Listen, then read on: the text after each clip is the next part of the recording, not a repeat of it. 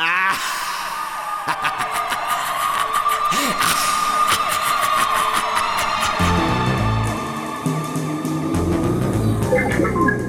und willkommen in der Hörspielkammer. Ich bin Helga 9000, eure elektronische Hostess. Heute widmen wir uns zum dritten und hoffentlich letzten Mal der Perle des semi-professionellen Schrotthörspiels mit dem Titel Ein Job wie jeder andere. Nach einer schlechten Idee von Udo Seelhofer, Österreichs Antwort auf Lorazepam und Valium.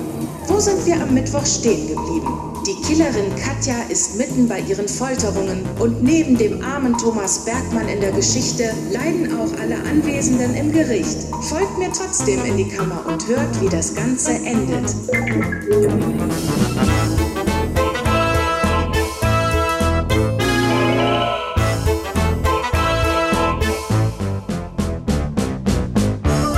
Hörspielkammer. Von und mit Michael Eickhorst und Dennis Rohling.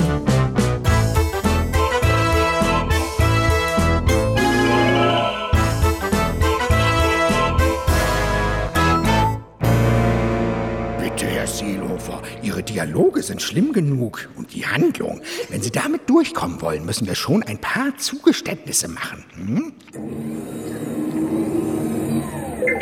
Mit der Zange bearbeitet Katja Thomas Bergmanns Brustwarzen. Er beharrt weiter darauf, dass seine Erzählung der Wahrheit entspricht. Katja wiederum betont, dass sie nur einen Job macht. Auch weitere Folterungen führen zu nichts. Okay, hier geht's also ans Eingemachte. Genau, das ist der Hauptteil des Hörspiels, das Filetstück. Deshalb habe ich es eigentlich nur geschrieben. Schlimm genug. Wer will schon solche Folterungen in epischer Breite hören? Zumal man auch zu keiner Zeit weiß, was man eigentlich von ihnen halten soll. Von mir? Nee, Das ist klar, verdammt wenig. Aber ich formuliere es anders, Herr Seelhofer. Auf wessen Seite soll man stehen? Wie, auf wessen Seite? Auf der Seite der Gerechtigkeit natürlich. Ja, aber was ist denn in diesem Fall gerecht? Wir erfahren ja bis zum Schluss nicht, ob Bergmann wirklich Erikas Mörder und Vergewaltiger war. Ja, eben. Das ist raffiniert. Ach, raffiniert am Arsch! Wenn wir wüssten, dass er schuldig wäre, könnten wir sein Schicksal als gerecht und angemessen empfinden. Dann würden wir ein gewisses Vergnügen an der Folter haben. So nicht. Einspruch! Vielleicht geht es ja darum, dass man Mitleid mit Bergmann haben soll. Sie sagen es. Vielleicht. Und auch das funktioniert nicht. Denn selbst wenn Bergmann unschuldig sein sollte, ist er immer noch ein absoluter Unsympath, der Erikas Lage ausgenutzt, sie befummelt und dann ihrem Schicksal überlassen hat. Mitleid hat man mit dem keines. Das stimmt schon. Aber man kann die Szene ja auch einfach auf sich wirken lassen. Die Gewalt und die Schmerzen und sich seinen eigenen Reim darauf machen. Also schön, bitte.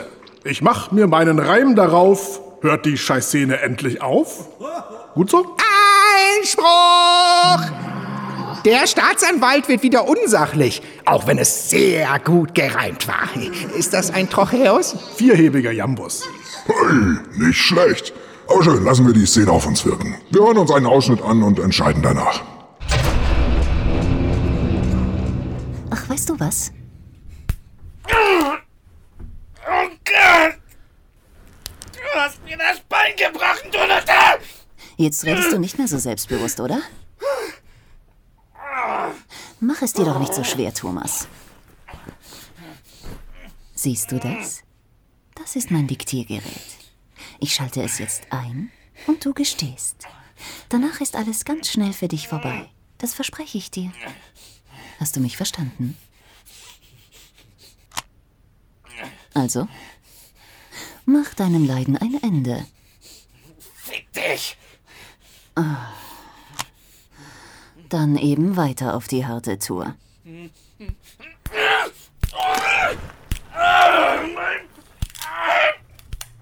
mein Bein!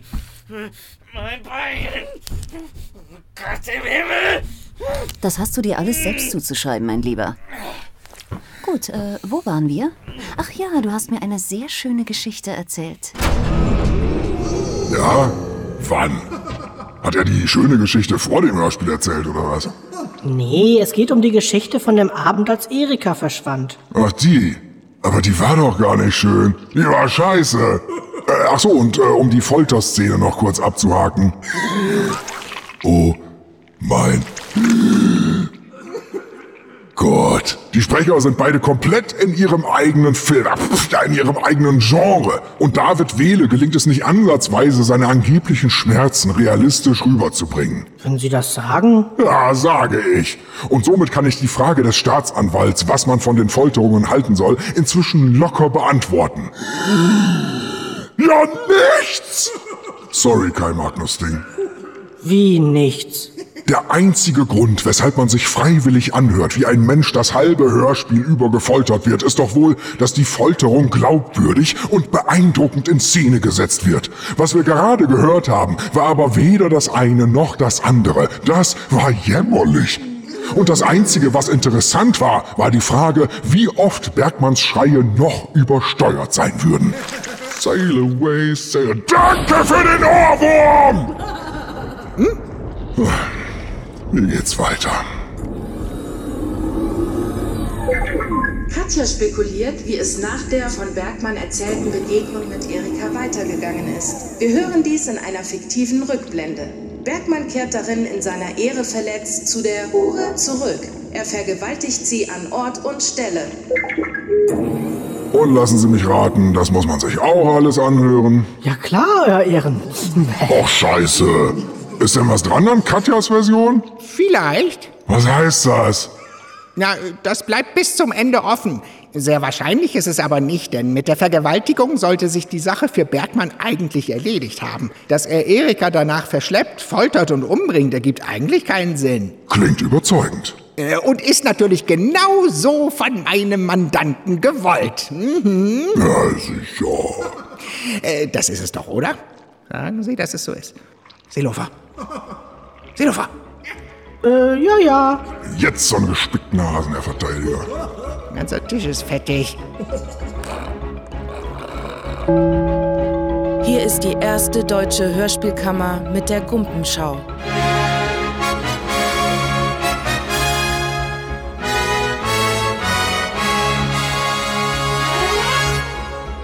Heute im Studio Dennis Rohling. Guten Abend.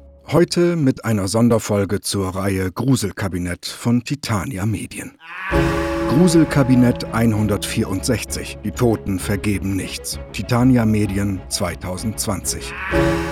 Unser erster Quickie handelt mal wieder von einem echten Titania-Medien-Klassiker. Und damit meine ich nicht die Literaturklonte, die in der Folge vertont wurde und die Marc Gruppe und Stefan Bosenius anscheinend beim letzten Besuch von Dagmar von Kormins Grab auf dem Rückweg in irgendeiner Gruft aus den Händen einer drögestaubigen Autorenmumie gefummelt haben. Nein, es geht um einen ganz anderen Klassiker, nämlich den der miesen Gruselkabinett-Hörspielsequenz, deren Inhalt in der Buchvorlage gar nicht so dämlich vorkommt. In diesem Fall hatte Gruppe die Aufgabe, die Romanerwähnung Es gab Gerüchte über Jezebel für das Hörspielskript umzusetzen. Wie macht man das? Möglichkeit A. Man lässt den Erzähler sagen, es gab Gerüchte über Jezebel. Möglichkeit B.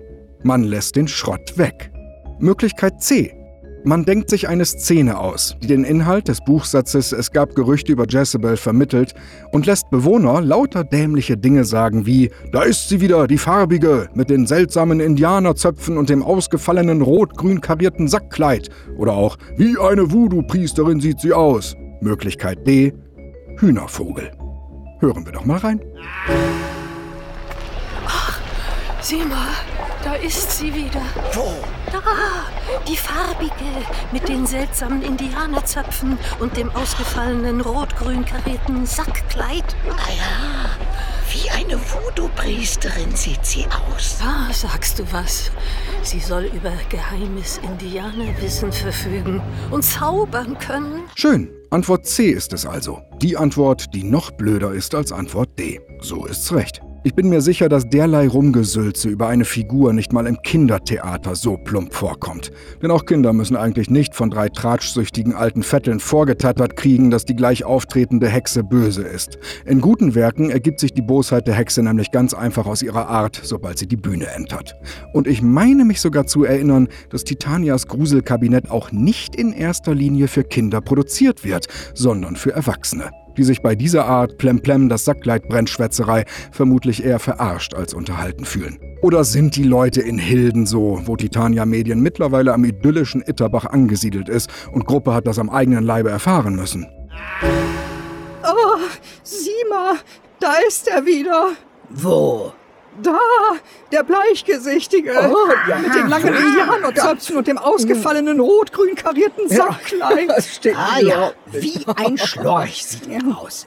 Da sagst du was. Er soll über geheimes Schrotthörspielwissen verfügen und überhaupt nicht bearbeiten können. Oh nein! Ja, wenn ich es dir doch sage, Gundula. Und habt ihr schon gehört, was dieser Widerwart Mitte Januar in seinem Keller veranstaltet hat? Nein. So sag es doch, Edelgarde. Er hat mit der oh. ganzen Familie. Oh. Was denn um Himmels Willen? Ich ahne es. Den Christbaumschmuck verstaut. Oh. Da ist es denn die Möglichkeit. Und zwar. Also, Und zwar. Liebevoll. Ich habe ich habe es geahnt. Er ist mit dem Teufel im Bunde.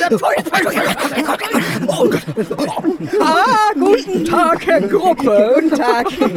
Ist es nicht ein herrlicher Tag? Ja, Recht haben Sie, dass Sie flanieren gehen. Ja, ähm, genau. Schon ja. den Christbaumschmuck verstanden. Lass doch den armen Herrn Gruppe in Ruhe, du nassforsches Stück. Ja, so könnte es gewesen sein. Immerhin erfahren wir von den drei lästerhaften Mäuren, dass Jezebel, die Hexe in dem ausgefallenen rot-grün karierten Sackkleid, um einiges jünger ist als ihr Mann. Sie ist mit dem früheren Sklaven von Colonel Henry verheiratet. Ha, der könnte doch gut ihr Vater sein. Stimmt. Der Altersunterschied ist ziemlich beträchtlich. Aha. Na, da bin ich doch mal gespannt, wer dieses junge Mädel spricht. Luisa Wizurek? Maria Koschny? Reinhold Schneider? Äh, nee, letztere wohl eher nicht. Die klingt ja zu jung für eine Frau im heiratsfähigen Alter. Also, Bühne frei für Miss ausgefallenes rot-grün kariertes Sackkleid 1877. Wo sie? Ja, da kommt sie. Sollten wir nicht lieber auf die andere Straßenseite wechseln?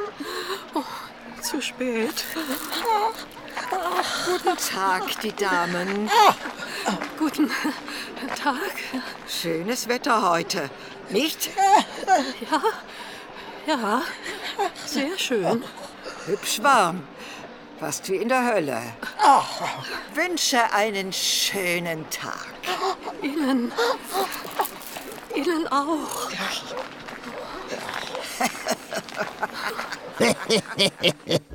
so richtig jung war die jetzt aber nicht, oder? Das ist Ingeborg Kallweit und die ist 82 Jahre alt. Und wenn die selber so eine alte ist, wer ist denn dann der angeblich noch ältere Ehemann, der laut den Tratsch im Treppenhaus Babes ihr Vater sein könnte? Jopi Hesters? Methusalix? Opi Borgi? Nee, nee, ich hab ne ganz andere Frau. Oder bin ich Bigamist? Hab ich jetzt glatt vergessen. Aber was will man erwarten? Nein, keiner von denen. Aber immerhin auch kein Teenager. Es ist Bert Stevens, der in der heutigen Hörspielkammer anscheinend die komplette Arsch- und Dauerkarte gezogen hat.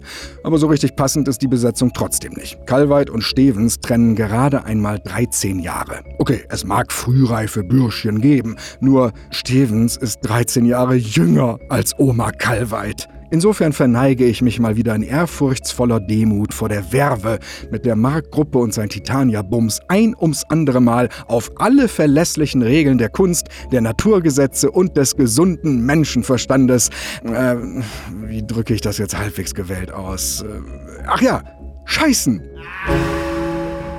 Gruselkabinett 111. Die Grube und das Pendel. Titania Medien 2016. Man munkelt, er sei einmal Richter gewesen. Zumindest so lange, bis Napoleons Truppen dem Treiben des Inquisitionsgerichts ein rasches Ende bereitet haben. Den Großteil der Verhandlung vor dem berüchtigten römischen Inquisitionsgericht hatte ich daher im Jahre 1896 nur wie durch einen Schleier wahrgenommen. Dieser Prozess war eine einzige Farce. Ja, das glaube ich allerdings auch. Hier passt wirklich gar nichts. Gruppe lässt Eckhard Dux erzählen, dass Napoleons Truppen dem Treiben der Inquisition im Jahr 1896 ein Ende bereitet haben. Das Dumme an der Sache ist, Napoleon ist bereits 1821 gestorben. Wie kann er da 75 Jahre später überhaupt noch was gemacht haben? Könnte es nicht viel eher sein, dass das Ganze 1796 war? Da fragt man sich doch wieder, warum es niemandem aufgefallen ist. Also, meine, war Mark Gruppe beim Bearbeiten dieser Stelle bereits gedanklich dabei, den Christbaumschmuck liebevoll im Keller zu verstauen? Und wovon träumten all die anderen Recken, durch deren Köpfe diese Akustikbrei im Laufe der Zeit quoll? Und die vielleicht wichtigste Frage, wieso hat Ecki Dux es nicht gemerkt? Immerhin hat er meiner Recherche nach 1796 schon gelebt. Und Napoleon bei einer Laudatio mit einer nicht enden wollenden Geschichte über General Nasenmann schier in den Wahnsinn getrieben. Und wie komme ich jetzt bloß vom Rumgeblödel über Jahrtausende alte Sprecher elegant zum nächsten Ausschnitt, in dem Jürgen Thormann lebendig eingemauert wird? Seid ihr jetzt vollends dem Wahnsinn anheimgefallen? Oh nein, oh nein. Ich weiß sogar sehr genau, was ich tue. Äh, oh, Hilfe! Zu Hilfe! Rettet mich! Äh, hört mich denn niemand? Nein, nein. Nein, nein, das ist ja niemand hier. Ach, Und diese Mauern, die, die sind unendlich dick. Äh, Ich rate euch, schont eure Stimme. Was? Noch mehr? Wenn Onkel Jürgen seine Stimmbänder auch nur noch ein Dezibel weniger einsetzt, gilt das in der Akustik als absolute Stille. War Thormann in den letzten Jahren noch an der Christian Rode Sprecherschule in dem Seminar Wie schreie ich, ohne dabei wirklich zu schreien? Hm, oder was? Ich meine, ist ja nett gegenüber den Studionachbarn und dem Tonmann, aber blöderweise nicht gegenüber dem Hörer, der sich doch eigentlich reichlich verarscht vorkommen dürfte, wenn da ein Schauspieler offenbar keinen Bock hat, richtig Kette zu geben und trotzdem im Dialog so getan wird, als ob er den großen Brüllaffen gibt. Okay, Jürgen Thorshammer war zum Zeitpunkt der Aufnahme schon über 85 Jahre alt und man wollte den armen Mann offensichtlich schonen. Doch wie hätte man das eleganter lösen können? Die Originalgeschichte ist ja von Poe, wenn nicht gar von Arsch, jedenfalls in der Umsetzung. Und da ist die Figur nun mal zwischen 30 und 40 Jahre alt. Das kann ja niemand anders als Jürgen Thormann sprechen. Und Ironie beiseite, prinzipiell ist die Idee der Geschichte auch irgendwie atmosphärischer, wenn man bei dem Eingemauerten denkt, oh nein, der Bursche hätte sicher noch einige schöne Jahrzehnte gelebt, statt wie hier beim Hörspiel zu denken, ach, der Bursche ist noch gar nicht tot? Klingt aber so. Und hier noch die Schrotthörspielvorhersage für heute Freitag, den 29. Januar 2021. Aus Richtung Hilden zieht bereits am frühen Morgen das Regenband Gruselkabinett 167 Flexman Low der Fall Hammersmith auf und bringt Niederschläge auf die Gemüter aller Hörer. Einziger Hoffnungsstreif am wolkenverhangenen Horizont, das Hammersmith-Tief heißt nicht Frank mit Vornamen und hat dementsprechend keine schnarchig biederen Vatermörder-Gähn-Krimis im Gepäck. Die Gumpenschau meldet sich wieder am Montag, den 1. Februar 2021. Guten Abend.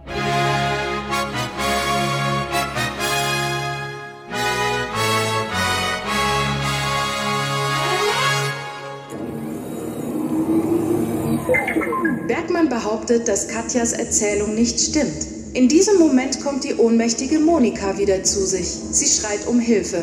Bergmann ruft ihr zu, dass sie weglaufen soll. Aber Katja erwischt sie noch rechtzeitig. Sie führt Monika zu Bergmann ins Schlafzimmer. Wo sie die als Druckmittel benutzt, um Bergmann endlich zu seinem Geständnis zu bewegen. Sie muss mit ansehen, wie Katja ihm mit dem gespickten Hasen die Haut abzieht. Bis seine blanken Rippen zu sehen sind. Stellen Sie sich das mal vor. Dann bearbeitet sie Monikas Hand mit dem Bohrer. Aha. Und das wird alles ausführlich dargestellt? Nee, leider nicht. Bergmann ist jetzt nämlich doch bereit zu gestehen. Eigentlich schade, aber dramaturgisch sinnvoll. Also gibt der Katja, was sie will, um Monika zu beschützen, ja? Korrekt. Sie hält ihm ein Aufnahmegerät hin und er gibt zu, dass er Erika vergewaltigt und getötet hat. Ja, nicht schlecht. Das ist zwar offensichtlich nur ein Scheingeständnis, aber immerhin. So sorgt er wenigstens dafür, dass Monika überlebt. Nein. Was? Katja erschießt Monika. Und gleich danach Bergmann. Wieso? Warum muss denn eine Unschuldige sterben? War das Teil des Plans? Nee, im Gegenteil. Sie verschweigt das später auch gegenüber Bert Stevens, weil sie davon ausgeht, dass der das blöd finden könnte. Toll! Hatten wir schon festgestellt, wie unprofessionell Katja ist? Weiter. Nach dem Doppelmord packt Katja ihre Sachen zusammen. Sie reinigt den Tatort von möglichen Spuren und führt dabei ausgiebig Selbstgespräche. Anschließend lässt sie die letzten Stunden Revue passieren.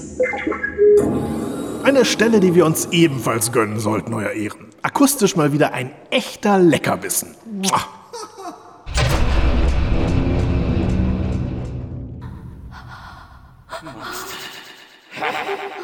Macht die Spaß? Das sehe ich. Das ausgerechnet du. Du vorhin deine Werkzeuge präsentiert hast. Das sprach doch Bände. Was macht die Spaß? Das sehe ich.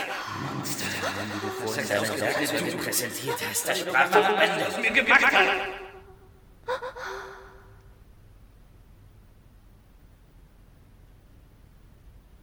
Du verfluchter, zäher Dreckskerl.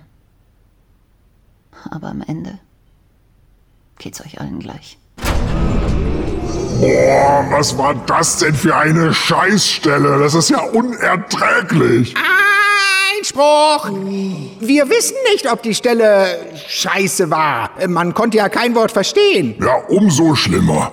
Oder finden Sie, dass das ein Argument für das Hörspiel ist?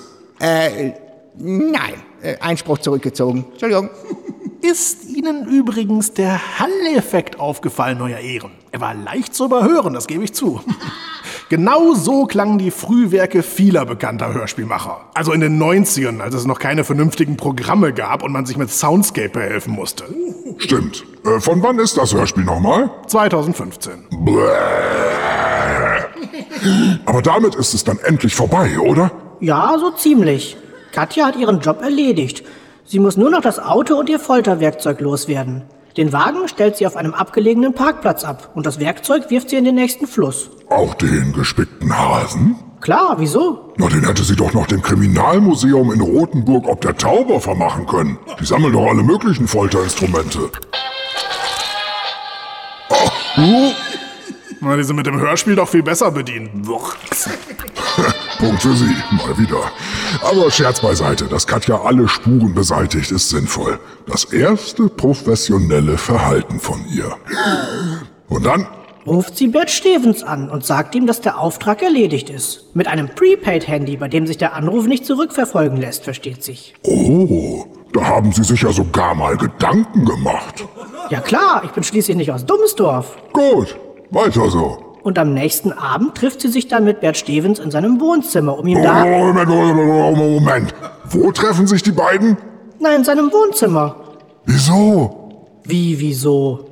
Eine Killerin trifft sich mit ihrem Auftraggeber doch nicht bei ihm zu Hause und schon gar nicht am Tag nach dem Mord. Der wurde doch vermutlich längst entdeckt und Stevens ist der Hauptverdächtige. Er hat ein Alibi. Er ist doch trotzdem verdächtig. Auf die Idee, dass er jemanden für seine Rache engagiert haben könnte, wird wohl auch die österreichische Bullerei kommen und ihn womöglich überwachen lassen. Ach so. Ja. Das ist doch das Allerwichtigste, dass die beiden nicht zusammen gesehen werden. Schon gar nicht bei ihm zu Hause. Schon gar nicht, gar nicht, gar nicht, gar nicht am Abend nach dem Mord. Und schon gar nicht, gar nicht, gar nicht, gar nicht, gar nicht, gar nicht, gar nicht bei einer konspirativen Geldübergabe. Kann es sein, dass Sie doch aus Dummsdorf sind, Herr Seelofer? Ja, kann sein. Hm. Aber gut, das war's dann hoffentlich. Helga? Katja spielt Bert Stevens das Geständnis vor. Sie erzählt ihm von den Folterungen, was ihm hörbar Freude macht. Er gibt ihr die 10.000 Euro. Katja verlässt das Haus und geht zu ihrem Wagen. Als sie losfährt, beginnt es zu regnen. Sie denkt an ihren Auftrag zurück und stellt fest, dass sie erstmals in ihrem Job Zweifel hat. Sie weint. Ja, das glaube ich gern. Dieses Hörspiel war wirklich zum Heulen. Und das war's? Ich habe nichts mehr zu dem Rotz zu sagen. Ehrlich nicht? Aber finden Sie das Ende nicht spannend? Dass Katja plötzlich Zweifel an ihrem Job kommen? Da deute ich natürlich die Fortsetzung an. Was? Es gibt eine Fortsetzung? Nein. Oh, ein Glück. Das dürfen Sie doch nicht machen, Mensch. Was eingeschissen. Regisseur Dreier Winkelmann hat sich nach dem Hörspiel zurückgezogen. Der hat nur noch Märchen aufgenommen. Aber ich habe das Skript schon geschrieben. Soll ich Ihnen das schicken? Bloß nicht! Da hätte ich ja lieber eine schöne Tüte Anthrax im Briefkasten. Na, dann halt nicht.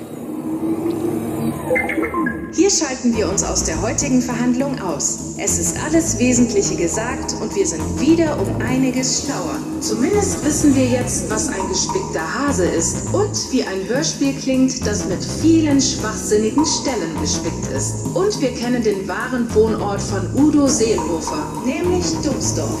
So können wir beruhigt ins Wochenende gehen, bevor sich die Hörspielkammer am Montag einem neuen Verbrechen widmet. Wir hoffen, dass ihr mit den Hörspielkammern dieser Woche zufriedener wart als mit denen aus der Vorwoche. Lasst es uns auf jeden Fall wissen, zum Beispiel bei Facebook unter facebook.com slash Hörspielkammer. Also, tschüss und bis bald, eure Helga 9000. Und vergesst nie, Hörspiel verjährt nicht.